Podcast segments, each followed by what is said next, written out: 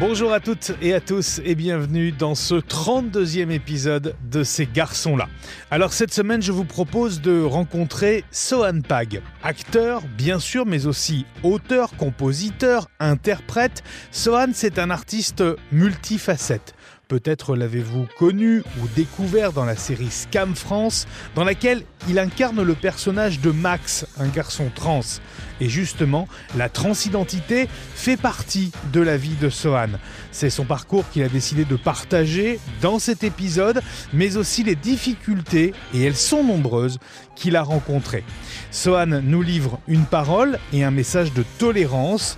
Il évoque le chemin de sa transition sans aucun détour, mais aussi son parcours de comédien et ses projets artistiques, et notamment à la fin de cet épisode, son premier single intitulé Moins que vous, extrait de son album qui sortira dans quelques semaines, single qu'il a décidé de vous offrir et de vous faire découvrir à la fin de cet épisode. Je vous souhaite une très belle rencontre cette semaine avec Sohan.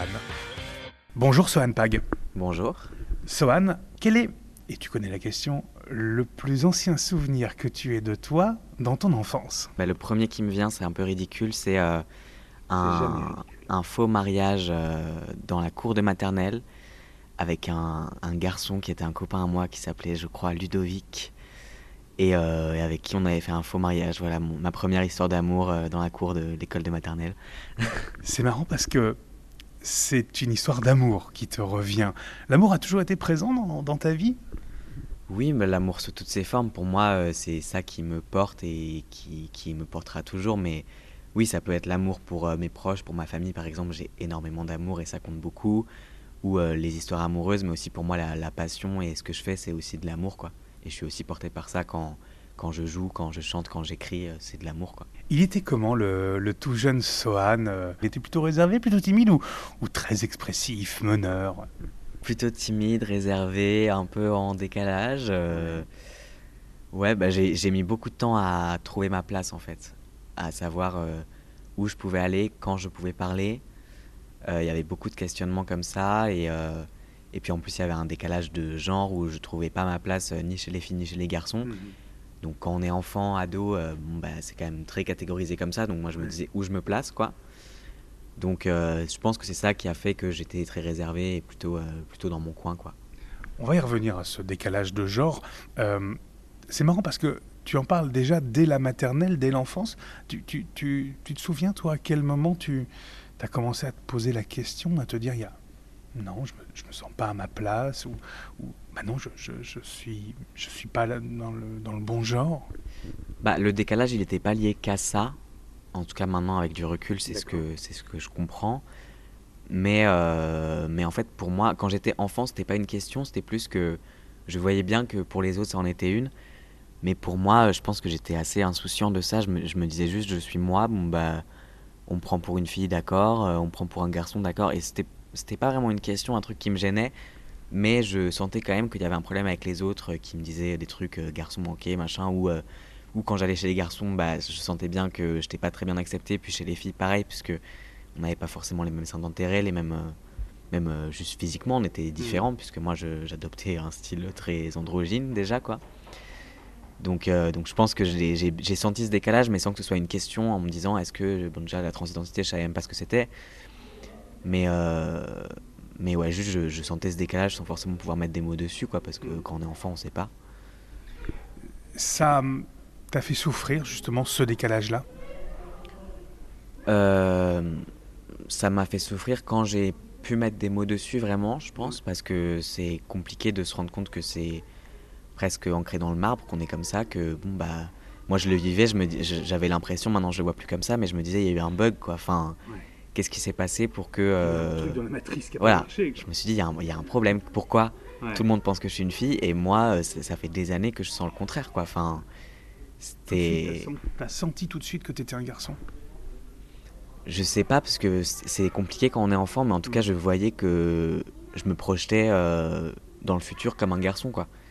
Et, euh, et je me voyais pas du tout devenir une jeune femme, une femme adulte, une femme retraitée, enfin rien, quoi je me projetais plus dans, dans une vie de garçon, euh, même si ça veut rien dire, mais c'est comme ça que je me voyais, quoi. Et aujourd'hui, même aujourd'hui, je mets encore ça un peu en, Enfin, je suis même pas sûr de ça, puisque je me considère pas à 1000% comme un garçon, puisque pour moi, le genre, c'est un code que je comprends pas trop. Mais, euh, mais en tout cas, ouais, je, sentais quelque chose euh, qui, où je me disais, il y a quelque chose qui n'a pas marché, pourquoi? Est-ce que tu arrives à l'époque à, en parler? Est-ce que tu arrives à, verbaliser les choses à l'époque? Quand j'étais enfant, non. C'était vraiment quelque chose qui se passait dans mon vécu intérieur, quoi. Euh, j'ai commencé à en parler, j'avais 13 ans, je crois. Mhm. Comment c'est pris ça quand tu commences à en parler? Parce que c'est des choses qui peut-être à l'époque, on rappelle, tu as la vingtaine maintenant, qui sont peut-être pas forcément faciles à entendre, notamment pour les proches. Bah, c'était il y a 10 ans, donc effectivement, euh, aujourd'hui par exemple, on a plein de ressources sur les réseaux sociaux, sur la transidentité, on peut quand même trouver assez facilement des infos. Mm. À l'époque, euh, moi-même, je trouvais pas d'infos. Les seules infos que j'avais trouvées, c'était, euh, on appelait ça syndrome de Benjamin. Et, et ça parlait de dépression, de mal-être, toute une vie de souffrance. bon, déjà, c'était pas très rassurant. Donc moi, quand j'allais présenter ça à mes proches, je pense que c'était pas très rassurant pour eux non plus. Donc ça a été un peu pris dans le déni, quoi, en disant, bah non. non, non, euh, c'est pas, ça. Et moi-même, je me suis dit, d'accord, bon, ben, c'est pas ça, euh, très bien, et presque ça me rassurait, parce que ce que j'avais lu, c'était pas très. Ça faisait pas très envie, quoi. Mais euh, donc voilà, ça a pris quelques années. Moi, j'ai aussi eu le temps, du coup, de me rendre compte que c'était bien ça et que je me trompais pas. Et puis, ça a fini par être accepté. J'ai eu quand même de la chance là-dedans, quoi. C'est-à-dire que les ressources aussi ont évolué, elles se sont rendues accessibles et tu as pu euh, peut-être euh, mettre aussi euh, plus, de, plus de choses sur ça, sur ce que tu ressentais. Oui, et puis moi-même, quand, quand, je m'en suis rendu compte, j'avais un entourage qui était pas, du tout. Non, qui était, j'avais un entourage qui n'était pas du tout queer. Et donc, j'avais moi-même aucune ressource à part taper sur Google, je veux être un garçon, donc j'allais pas avancer beaucoup comme ça. Mais avec les années, j'ai quand même rencontré des personnes gays, des personnes trans, des personnes non binaires qui m'ont permis aussi de m'ouvrir un peu là-dessus mhm. et de m'éduquer là-dessus et du coup moi-même d'avoir euh, des ressources un peu meilleures à proposer à mes proches pour qui évidemment c'était compliqué de comprendre. Euh. donc c'est vraiment des ressources aussi faites par les personnes trans qui m'ont permis d'expliquer euh, à ma famille, à mes proches et d'être mieux accepté. quoi. Qu'est-ce que tu dirais à un jeune qui ressent les mêmes choses et qui a besoin justement de ces ressources qui t'a peut-être vu dans la série Scam ou ailleurs et qui connaît ton parcours? Qu'est-ce que tu pourrais lui dire pour que ça soit accepté, pour que ça soit facilité au niveau de son entourage, de sa famille, pour qu'il arrive à trouver les mots pour expliquer? Pour que ce soit accepté, je ne sais pas, parce qu'on a tous des entourages différents et je pourrais donner tous les conseils du monde. Euh, si des parents sont euh, de gros transphobes, euh, bon, bah, je ne vais pas les changer. quoi. Mais, mais c'est plutôt à cette jeune personne que j'ai envie de dire juste patience et courage, parce qu'effectivement c'est dur effectivement, pour les proches, ça prend du temps et on doit être patient. Et c'est très difficile pour nous, mais il faut parfois prendre ce temps-là. Mais aussi, euh, je pense que ça peut faciliter la vie d'être entouré de, s'entourer bien, en fait, de personnes bienveillantes et éventuellement de personnes qui vivent un peu les mêmes choses que nous et qui peuvent comprendre, à qui on peut se confier et qui nous rappellent aussi qu'on n'est pas seul et qu'on n'est jamais seul, en fait, et que ces personnes-là, euh, elles peuvent trouver des ressources et des personnes euh, qui pourront les écouter, les comprendre, même si c'est via les réseaux sociaux, via Internet il y a, maintenant, il y a quand même une communauté qui s'est créée où on, est, on peut soutenir. quoi. Cette transition, elle prend plusieurs années, elle ne se, fait pas, euh, elle se fait pas du jour au lendemain. Tu es soutenu dedans au quotidien? Je la fais un peu tout seul quand même. Hein. Ah ouais? Ouais, bah. Parce que d'un point de vue pratique, il y a des injections, il y a tout ça. C'est un traitement médical qui est, qui est compliqué. Je suis euh, accepté, accepté, parfois accepté, parfois toléré. Mais euh, non, bah, à ce moment-là, pareil, j'avais pas un entourage. Euh, j'avais quelques personnes queer autour de moi, mais c'était pas la majorité de mon entourage. Et non, pour moi, c'était quelque chose de très important. J'avais décidé de le faire, j'allais le faire tout seul. J'ai fait mes rendez-vous, j'ai fait mes injections, euh, j'ai fait mon opération, j'y suis allé tout seul, voilà. Enfin. Et sur le moment, ça me gênait pas, puisque pour moi, c'était une période très heureuse, en fait. Hmm. De pouvoir être moi-même, de pouvoir redécouvrir mon corps et me le réapproprier en fait, euh, c'était aussi moi avec moi-même, mais j'avais pas forcément à ce moment-là besoin euh, de, de quelqu'un avec moi ou de, de gens qui, qui, seraient venus avec moi. Donc euh, ouais, je l'ai fait tout seul. Maintenant, c'est vrai que je me dis, c'est vrai que ça aurait été peut-être un peu plus simple avec du monde autour, mais, mais bon, ça a été comme ça et, et finalement, les gens ont fini par me soutenir et par comprendre que c'était important pour moi et que c'était comme ça, quoi. Je voudrais qu'on revienne sur un, un sujet important, les rôles modèles. Est-ce que tu as conscience, toi d'ailleurs, avec la série Scam notamment, et puis avec d'autres courts-métrages, est-ce que tu as conscience d'avoir, et d'être encore, pour toute une génération, un rôle modèle? Pour toute une génération, non, mais je pense que avec les messages que je reçois et. Tu reçois beaucoup? Ouais, quand même. Et même les retours que j'ai parfois dans la rue, euh, dans les prides ou, des choses comme ça, euh, je vois bien qu'il y a des personnes, mais du coup majoritairement des personnes trans qui sont hyper euh, heureuses d'avoir cette représentation et, et d'avoir, oui, un, modèle, peut-être pas un modèle, mais d'avoir, de pouvoir voir quelqu'un en tout cas dans une série qui est épanoui et qui est trans. Je pense que ça fait du bien parce qu'on voit quand même assez peu ça quand on parle des personnes trans dans les médias, on joue quand même beaucoup sur la douleur, euh, le voyeurisme et tout. Et je pense que ça fait aussi du bien de, de voir que ça peut être autre chose et qu'on peut être épanoui et que on, a aussi le droit d'être visible. Et je sais aussi que ça a permis à des personnes de, se rendre compte elles-mêmes de leur identité, quoi. Parce que comme moi, en fait, quand j'ai vu que la transidentité existait, je me suis dit ah ben c'est ça, mais en fait, si on nous le dit pas, on peut pas deviner, on peut pas savoir que ça existe. Donc je pense que ça a aussi pu jouer là-dessus et ça j'en suis hyper content et fier euh, si ça a pu aider quoi. Quand la production de Scam vient te voir, te chercher, te proposer le rôle, le fait que ça soit toi, c'est aussi un message très fort. Euh, comment tu prends la chose à l'époque? Bah en fait, moi, je, ils sont pas venus me chercher, je suis allé au casting quand même. je suis allé au casting et euh, le ça, ça, a joué le fait que tu sois trans? Oui, en fait, le casting était ouvert seulement aux personnes trans. Ah ok. Parce que, enfin, il me semble, je pense que Scam, ils avaient déjà fait appel à des consultants qui donc avaient euh, expliqué un peu les mécaniques qui étaient en jeu quand il y a un personnage trans. Et c'est quand même quelque chose dont on parle de plus en plus ces dernières années, que euh, la représentation en a besoin, que les rôles trans, bah, pour le moment, ça doit être joué par des personnes trans, parce que sinon on n'a pas de travail. Clairement. et, euh, et, donc ça a été tout de suite quelque chose qui a été fait de leur part. Et donc la question s'est pas vraiment posée, c'était le personnage, c'était un mec trans, donc on va prendre un mec trans. Et c'était très bien comme ça. Est-ce que toi, par à l'avenir, tu accepterais euh, des rôles 6 pour le coup? Est-ce que tu, tu, tu, veux absolument rester dans des rôles trans ou est-ce que tu t'ouvres à beaucoup plus de choses? Est-ce que pour toi maintenant c'est peut-être un non-sujet maintenant? Pour moi oui, ça devient un non-sujet. Euh, j'ai déjà fait des rôles de mec 6 et euh, j'ai envie justement de pas être juste le mec trans. Tiens, on en a trouvé un, on va le mettre partout quoi. Voilà, donc, euh, donc moi, oui, là, bah, là, les projets que je fais, euh, c'est des rôles de mec 6, ça me va très bien. Je fais quand même pas mal de projets queer parce que ça me tient à cœur euh, et que forcément ça me parle plus. Mais, mais pour moi, c'est plus une question. Je vois pas en quoi je pourrais moins jouer le rôle d'un 6 qu'un 6. Tout à l'heure, tu parlais de violence. Quelles sont les choses les plus violentes qu'on te.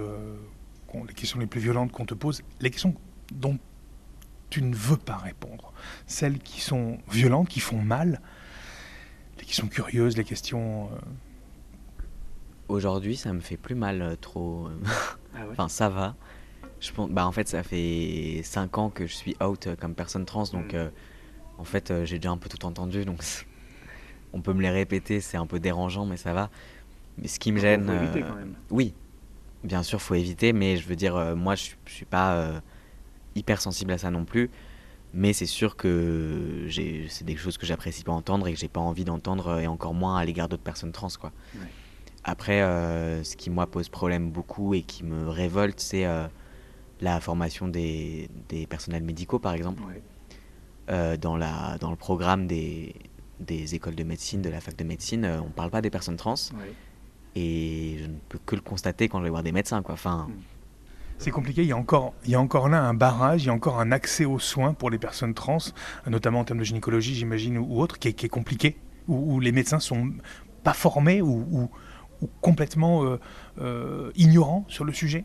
C'est hyper compliqué. Bah, en fait, par exemple, à Paris, il y a énormément de médecins. Quand ils sont pas transphobes. Voilà. il y a énormément de médecins et moi j'ai une liste réduite de médecins où euh, je sais que ceux-là vont me respecter, déjà juste me respecter. Donc moi j'utilise cette liste-là, mais après parfois on doit avoir des spécialistes, on n'a pas le choix. Et euh, ça arrive quand même souvent de, tomber sur des spécialistes qui vont avoir euh, des questions, euh, des questions déplacées sur qu'est-ce qu'on a entre les jambes, sur notre ancien prénom, sur ou ce qui est aussi très présent, c'est la dissuasion. Il y a un truc qui est vraiment systémique, c'est que les médecins, volontairement ou non, essayent de nous dissuader de transitionner. Ah bon? Ça a été ton cas ça on, a, on, a tenté de te dissuader de, faire une transition? Oui, ça a été, ça a été mon cas. J'ai vu plusieurs psychiatres, parce que du coup, on est encore obligé de voir des psychiatres, plus ou moins, mais quand moi j'ai transitionné, oui, en tout cas. J'ai vu plusieurs psychiatres, dont certains qui ont essayé de, au moins de retarder ma transition. de me faire attendre plusieurs années pour être sûr euh, que j'étais trans, alors que bon, c'est pas une maladie, j'ai pas besoin d'un psychiatre pour me, me le confirmer, quoi. J'ai vu des, un, un endocrinologue, par exemple, qui m'a confisqué une attestation, du- qui m'a empêché en fait d'avoir accès à mes hormones. Euh, en fait, j'ai dû me débrouiller avec ça, mais c'est quelque chose qui est vraiment systémique. Où, en fait, euh, même récemment, là, j'ai vu un médecin qui essayait de me convaincre de ne pas transitionner, et je lui disais c'est trop tard. Enfin, Oui. vraiment là, c'est trop tard. Et, euh, bien trop tard. et ils le font même parfois avec un air de bienveillance et, et peut-être qu'ils se rendent pas compte. Mais en fait, pour une personne trans qui est peut-être un peu plus fragile, qui est peut-être un peu moins sûre d'elle, et pour qui ça reste quand même hyper important la transition, bah, c'est dangereux. Enfin, ça fait que retarder l'épanouissement de cette personne euh, qui a juste besoin d'avoir accès euh, à, à des soins corrects pour, pour être bien, quoi. Donc si on devait résumer, une de tes luttes actuellement, ça serait ça, l'accès aux soins des personnes trans, une égalité dans l'accès aux soins. Ouais, carrément. Puis le, le respect de façon générale, puis une égalité des droits. Euh, Il y a eu l'histoire de la PMA là récemment euh, qui a été autorisée pour les femmes lesbiennes. C'est génial, j'en suis très content. Mais les personnes trans, euh, on leur a un peu rionné et on n'y a pas accès en France euh, pour l'instant. Donc ça, ça a été aussi un de mes combats quand c'était quand c'était ça. Et puis j'espère qu'on va pouvoir continuer à lutter et que ça va ça va bouger dans les prochaines années.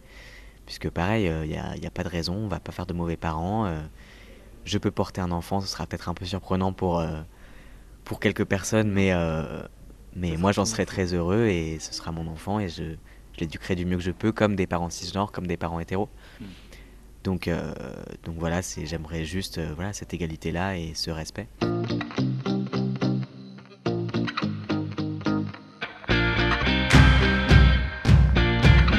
Swan, on va s'intéresser à toi, toi en tant que comédien maintenant, en tant que musicien également. C'est quelque chose que on ne sait pas forcément, mais tu es aussi musicien.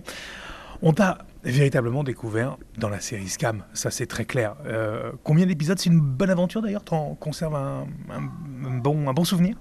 Oui, c'est un super bon souvenir. C'est comme euh, faire partie d'une troupe euh, avec plein de jeunes, avec une équipe super. C'était génial, c'était très très intense, mais le fait de se retrouver du coup euh, trois années de suite à l'automne euh, pour tourner deux saisons, euh, c'était toujours un plaisir quoi. Une série qui a cartonné, disons-le clairement, de saison en saison, ça ne s'est pas démenti. S'il y avait peut-être une raison pour toi qui explique ce succès qui ne se dément pas de saison en saison, c'est quoi?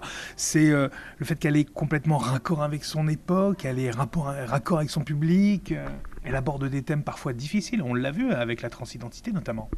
Je pense qu'il y a de ça, je pense que les adolescents euh, qui regardent euh, se, peuvent se reconnaître assez facilement dans les personnages et peuvent euh, voir aussi un peu leur vécu et se sentir compris par, les, par les sujets qui sont abordés plus ou moins graves. Je pense aussi que ça peut parler aux parents Ouais. parce que ça donne quand même pas mal de clés de compréhension pour comprendre des enfants jeunes, des enfants ados et les mécaniques qui peuvent se jouer quand on est au lycée, puisque ça se passe au lycée. Donc je pense que c'est ça, c'est que c'est quand même très proche de la réalité et que ça peut parler à beaucoup de monde, quoi. L'acting depuis toujours ou parce que tu as baigné dans le milieu du cinéma? Très très tôt, hein. tu as, vraiment fait des études autour du, du cinéma. L'acting, ça a été une évidence ou c'est venu un petit peu après? C'est venu un peu après, puisque moi au début euh, j'étais très fasciné par la réalisation Mhm. et le montage. Donc j'ai commencé par ça, puis un peu en cachette, j'allais passer des petits castings, parce que quand même ça, ça a titillé ma curiosité. Bien. Donc euh, j'étais à Toulouse, j'allais passer des castings euh, vite fait, je le disais pas à mes amis parce que j'avais un peu honte, je me disais si je rate... euh, je et Dieu, pas- sait, et Dieu sait qu'on en rate, ça c'est la vie. Oui, c'est normal, mais bon, au tout début, euh, je me disais, oh là là, il faut pas que je rate.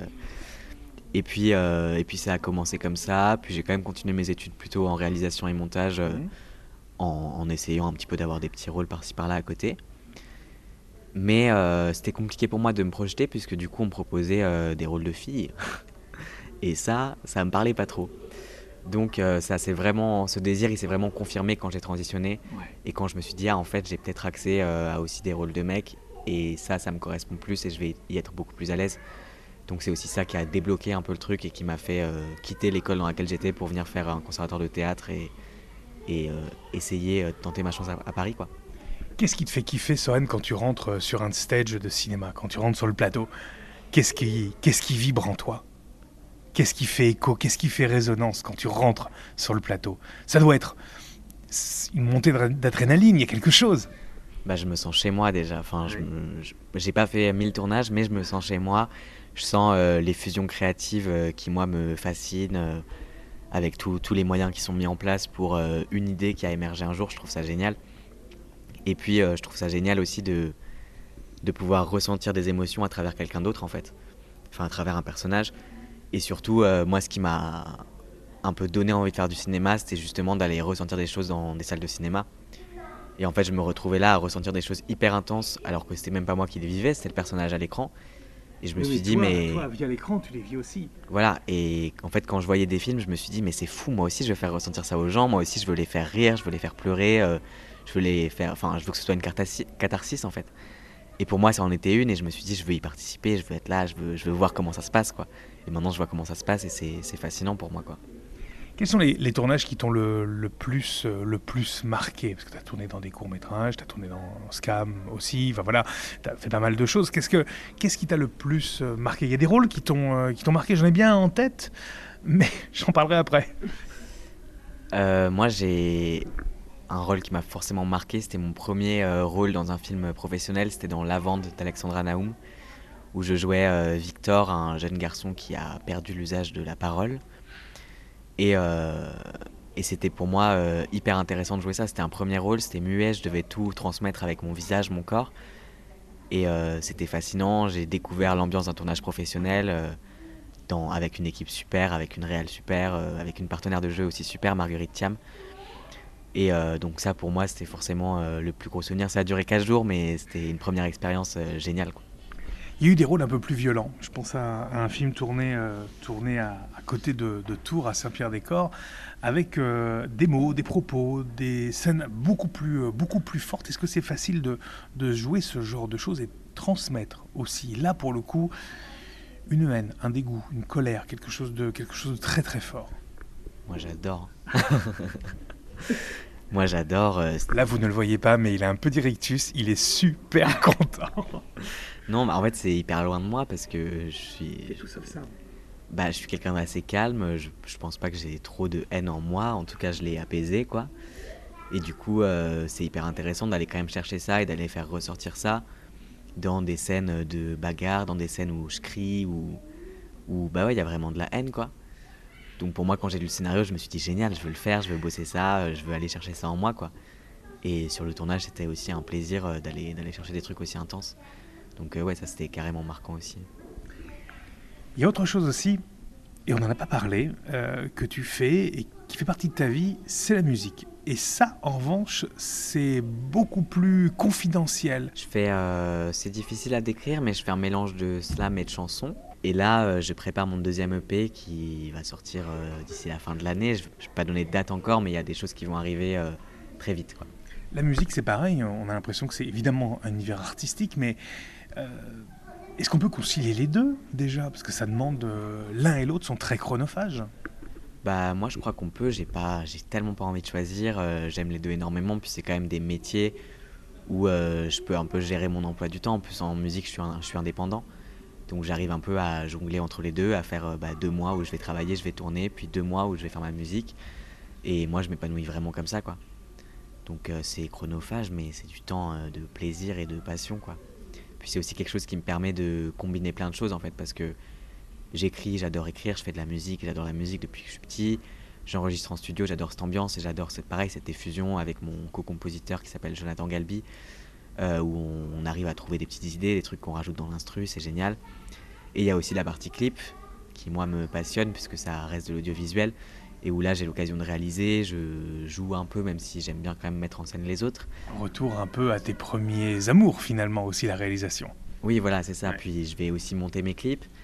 Donc, euh, donc c'est vraiment quelque chose où je peux tout combiner et où tous ces arts-là se mélangent. Et moi, c'est, c'est super, quoi. T'as grandi dans un univers très musical, euh, dans la famille, il y avait, euh, il y avait beaucoup de musique. J'ai grandi avec un père malentendant qui écoutait Ah ouais. quand même de la musique très fort. Ah oui. Donc, euh, donc c'était euh, beaucoup de rock, de punk des années 70. Et c'est marrant, t'es pas tombé dans le rock et le punk? J'en écoute, Ouais. mais j'en fais pas. C'est pas, euh, c'est pas ce que je fais. euh, C'est peut-être pas assez contestataire pour toi Tu préfères le rap Tu préfères la- l'utilisation de la langue française Parce que pour le coup, il y a ça aussi. Il y a les mots, Ouais. le travail des mots. On n'en a pas parlé, mais c'est important. C'est toi qui écris. Ouais, moi je suis très attaché à la langue française, euh, peut-être parce que je suis très mauvais en langue étrangère, mais, mais j'aime beaucoup. Comme pour beaucoup d'entre nous. Voilà. J'aime beaucoup cette façon d'utiliser les mots et de pouvoir dire mille choses avec en fait. Mm. Et c'est vraiment un vrai travail et un vrai truc de quand j'écris euh, de chercher euh, la meilleure rime, le meilleur mot, la meilleure métaphore qui va pouvoir transmettre quelque chose en fait. Mais qui va aussi pouvoir laisser euh, un peu de questions dans la tête de l'auditeur quoi. Et pour moi ça c'est presque le meilleur moment quoi. Quand j'écris, quand j'arrive à trouver la phrase qui va bien, c'est un vrai plaisir. Et donc forcément pour moi ça passe par le français quoi. T'es musicien à la base? Je fais de la guitare. Alors, j'ai fait, euh, je fais de la guitare depuis que j'ai 8 ans, D'accord. mais euh, je- j'ai pas un très bon niveau. Ça, c'est je- pas grave. Je compose avec ma guitare, euh, je fais quelques accords au piano des fois euh, si ça peut m'aider, mais, euh, mais je vais pas faire de guitare sur scène. euh. mais voilà, c'est ce qui m'aide quand même à avoir un appui euh, pour composer quoi. La scène, justement, c'est une adrénaline qui est euh, similaire à- au plateau de cinéma. A quelque chose de qui se ressemble? Ou c'est mieux encore Moi j'ai très peur de la scène. Ah ouais? Je faisais du théâtre et je fais plus de théâtre, Ah ouais? Mais euh, Si on te propose du théâtre demain, tu vas dire non? Non, je vais dire oui. Ah. Mais euh, c'est vrai que sur un plateau, je suis plus à la maison. Sur un théâtre, euh, c'est le danger, c'est ça, m'angoisse quoi. Ah bah on peut pas se rater. Voilà, on peut pas se rater. Puis euh, en fait, sur un plateau, on peut quand même facilement, euh, sur un plateau de cinéma, pardon, on peut quand même facilement oublier qu'il y a euh, 30 perdus qui nous regardent. Hmm. Dans un théâtre, elles sont vraiment face à toi et rivées sur toi quoi. Donc c'est difficile d'oublier. Mais euh, la scène pour la musique, euh, j'en ai très peu fait. J'ai fait que des petites scènes ouvertes. C'est quelque chose que je veux commencer là à la rentrée. Et c'est quelque chose là qui me qui m'excite beaucoup. J'ai hyper envie de le faire. J'ai envie de découvrir justement une autre façon de faire de la scène et une autre façon de performer avec euh, mes textes, ma musique, euh, des musiciens. Euh, J'ai hyper hâte de faire ça et de pouvoir présenter ça au public quoi. C'est marrant parce que tu parles de performance sur les deux, en fait, que ce soit au cinéma, sur un plateau, que ce soit sur la scène. Finalement, où est-ce que tu es le plus toi-même? Sur un plateau de cinéma ou sur une scène, justement, avec ta musique? Je pense que je suis plus moi-même avec ma musique quand même. Parce qu'il n'y a pas de personnage, quoi. Je peux euh, dire oui, il y a des personnages, il y a des chansons où il y en a, mais, mais ça reste moi et ça reste toujours inspiré de ma vie, de ce que j'ai vécu, de mes proches, de choses qui m'intéressent. Je raconte beaucoup d'histoires euh, dans lesquelles euh, je ne suis pas forcément concerné. Je raconte des histoires. Oui. dans mon EP, là, j'ai des histoires sur, sur des personnes qui ne sont pas moi. Mais c'est moi quand même. Et je pense que quand même, la musique, je me mets vraiment à nu Là où au cinéma, je suis un peu plus caché derrière un personnage et où même si ça reste moi, euh, il y a quand même cette façade-là. quoi. Alors, l'écriture musicale, on a bien compris. Ok, c'est ton truc. Et, et l'écriture d'un film ou d'un court métrage, est-ce que ça pourrait arriver, Sohan, à l'écriture? Pourquoi pas? J'y travaille. J'y travaille, mais euh, mais il y a aussi cette question de légitimité, de je suis jeune, j'ai pas euh, une formation de scénario, quoi. En faut-il une? Pas forcément, mais ça- je pense que ça aide quand même. Et, euh, et bien sûr, j'ai cette envie-là parce que j'adore la réalisation et ça me, ça me passionne. Donc, euh, Donc ça pourrait être Sohan derrière une caméra. ça pourrait, ça, ça l'est là pour les clips et pour un court-métrage, un film, pourquoi pas. Mais j'ai envie quand même de me laisser le temps. Je me dis, j'ai 23 ans, je vais me concentrer déjà sur euh, être comédien et faire de la musique. Et puis, je verrai après pour la suite. T'as 23 ans, j'ai envie de te demander, tu le vois comment, le, le jeune Sohan dans, allez, 20 ans? C'est hyper dur, je me projette pas. hein. je suis un intermittent du spectacle, je peux pas me projeter. Tentons quand même, dans tes rêves les plus fous, tu te vois comment dans 20 ans? Assez simplement, en fait, j'ai juste envie de. Là, je suis hyper épanoui dans ce que je fais, donc j'ai envie que dans 20 ans, euh, je sois aussi épanoui que maintenant.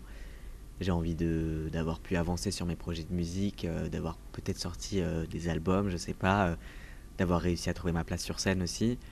J'ai envie de continuer de tourner, de peut-être euh, faire des longs métrages, j'adorerais. Euh, voilà, puis peut-être euh, pas forcément être à Paris. Il y a une petite envie de province derrière tout ça? Bah moi je viens de Toulouse, je viens du sud. euh, Paris c'est super pour le travail, c'est une super ville. Là je suis en banlieue donc ça me va très bien. Mais euh, j'ai quand même une petite envie de campagne, de petite maison tranquille avec des enfants. ça m'irait très bien quoi.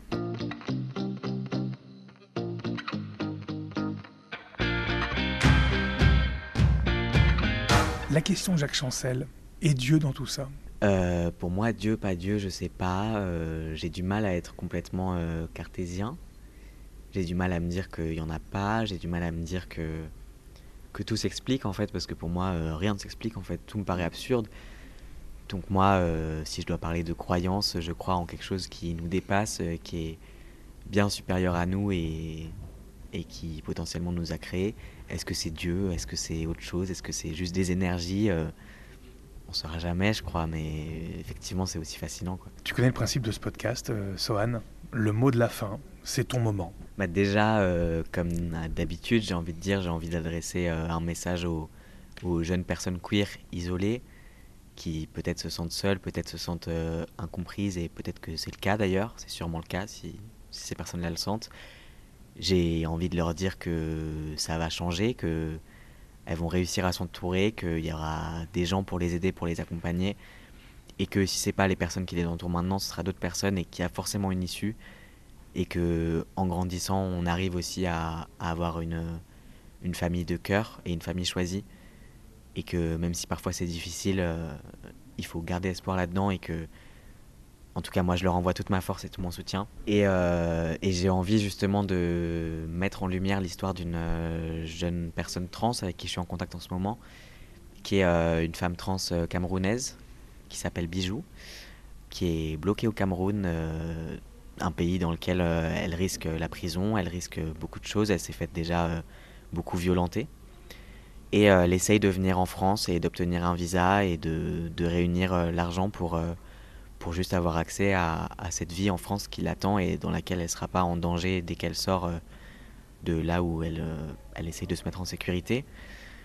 Donc euh, voilà, j'avais envie de lui adresser un message, lui, lui envoyer tout mon soutien, même si je le fais déjà par message, mais, mais je me dis que c'est l'occasion ici.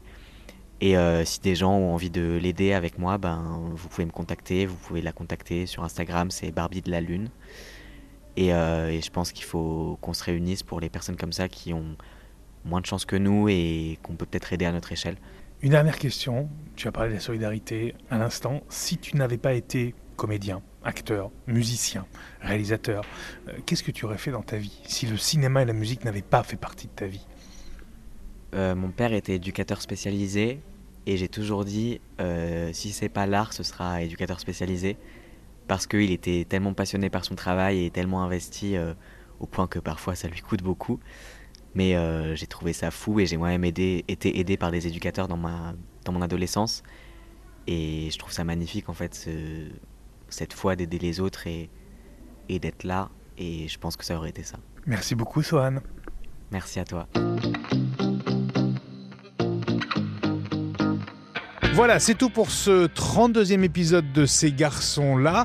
Merci d'être resté jusqu'au bout et surtout ne partez pas maintenant, puisque Sohan, chose promise, chose due, a choisi de vous partager ici son premier single, un titre dans lequel il a mis beaucoup d'espoir, un titre intitulé Moins que vous.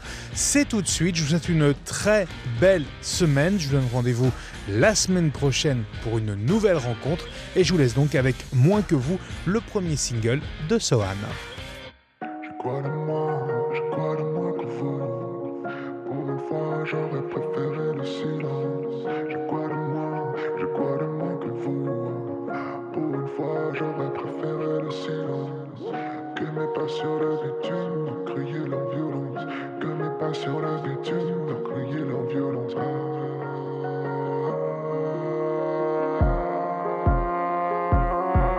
soir j'ai couru au plus loin de ce que je ne suis pas. Depuis hier, ma vie est décousue, je sais que ça me suivra. Je sors de l'enfance, mais j'ai fait mon sac avant de parler. Parce que j'ai pas d'autre défense. Comme ça fait mal si vous saviez, je suis puni d'être moi. J'ai quitté ma chambre et ses posters d'ado. J'ai pas lutté, j'ai pas eu le choix. J'ai pris la porte et mes sanglots sur la route, j'ai peur. Ma mère me manque, mais je fuis ses insultes. Je marche et je pleure. C'est pas comme ça qu'on devient adulte quoi de moi J'ai quoi de moi que vous Pour une fois, j'aurais préféré le silence. J'ai quoi de moi J'ai quoi de moi que vous Pour une fois, j'aurais préféré le silence. Que mes pas sur le bitume leur crier leur violence. Que mes pas sur le bitume leur crier leur violence.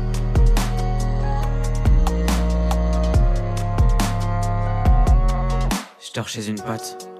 Ses parents ont dit qu'ils me laissaient deux semaines, tous les soirs je suffoque. J'espère juste que mon souffle revienne. On me parle de foyer et d'assaut. Moi qui il y a deux jours avec une famille, je peux pas m'y résoudre, tout ça est faux. Je les retrouverai, ce sera facile. Alors j'essaye de les rappeler. Ça décroche pas, répondeur en boucle. Est-ce qu'ils m'ont déjà oublié? J'étais leur fille, mais on m'engouffre. Je me sens même pas fautive. Je sais que j'ai le droit d'aimer qui je veux. Je sais aussi que ça chuchote dans ma vie. Ici c'est petit, tout se sait un peu.